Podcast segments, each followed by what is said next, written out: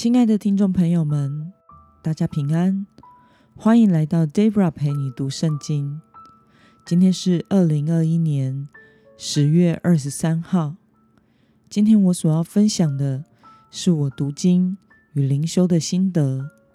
我所使用的灵修材料是每日活水。今天的主题是超越环境做事的神。今天的经文在耶利米书第三十九章十一到十八节。我所使用的圣经版本是和合本修订版。那么，我们就先来读圣经喽。巴比伦王尼布甲尼撒为了耶利米嘱咐尼布萨拉旦护卫长：“你领他去，好好地看待他，切不可害他。”他对你怎么说，你就向他怎样做。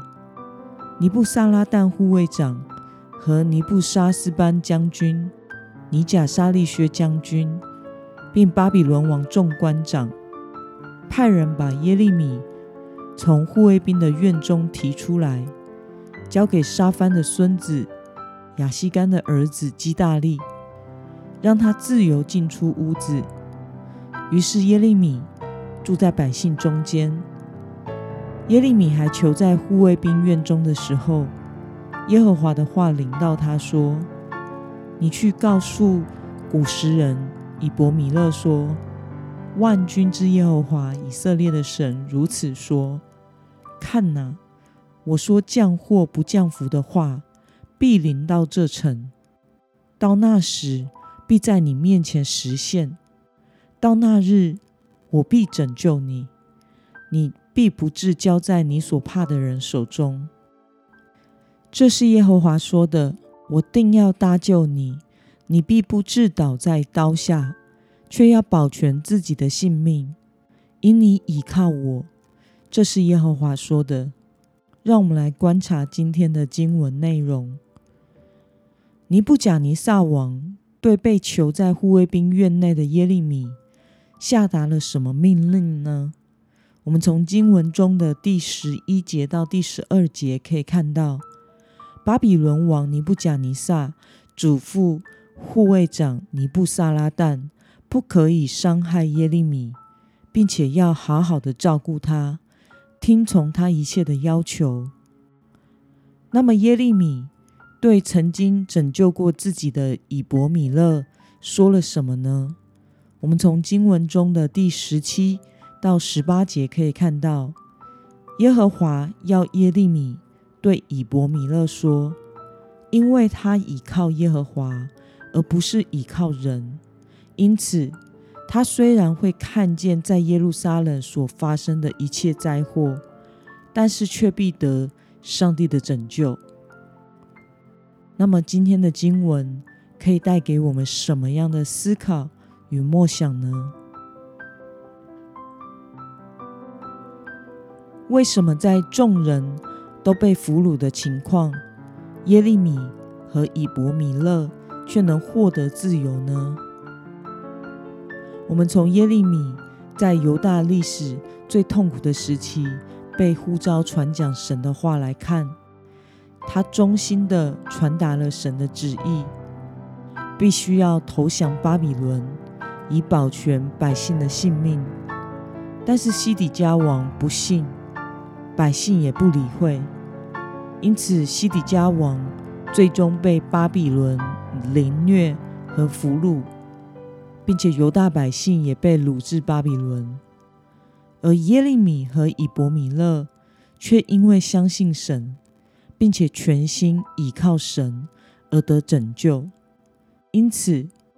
可见神的救恩历史与环境是无关的，单单成就在那些愿意全心信靠他的人身上。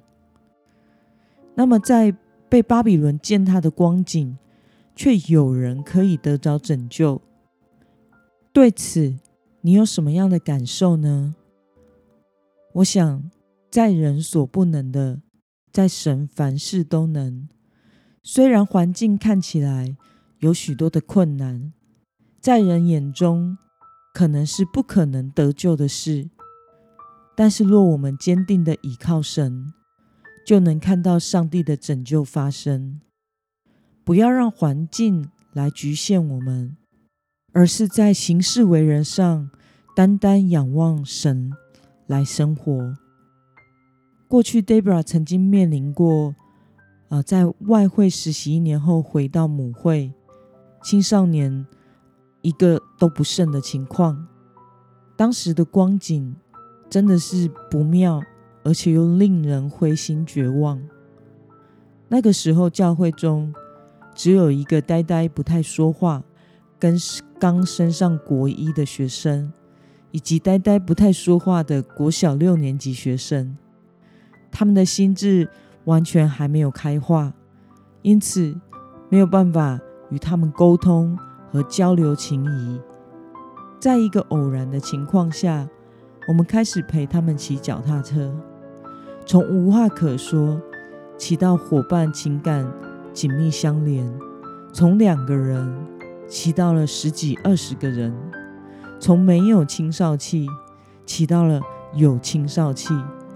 并且个个都参与教会的服饰，从在附近绕一绕，渐渐的越骑越远，最后陪伴他们完成了啊环岛两次。我想这是任谁都想不到的结果。看似完全没有希望的环境，却经历了上帝在旷野开道路，在沙漠开江河的奇妙旅程。我想，我们唯一做对的一件事，就是信靠神。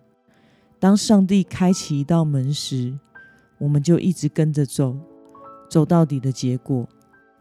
可见，神的工作与拯救是与当时的环境没有关系的。他成就他的旨意，在愿意全心信靠他、跟随他到底的人和教会上。那么，今天的经文。可以带给我们什么样的决心与应用呢？你可曾经历神在黑暗中帮助拯救你吗？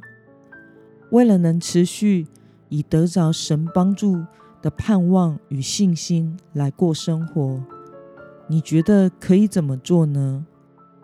但愿我们不是被四维的环境所局限。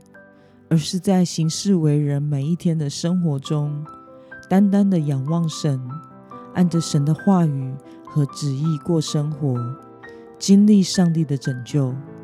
让我们一同来祷告：亲爱的天父上帝，感谢你透过今天的经文，使我们看见，当全城的犹大王与百姓都遭受灾祸时。单单信靠你的耶利米和以伯米勒，却得蒙你的拯救。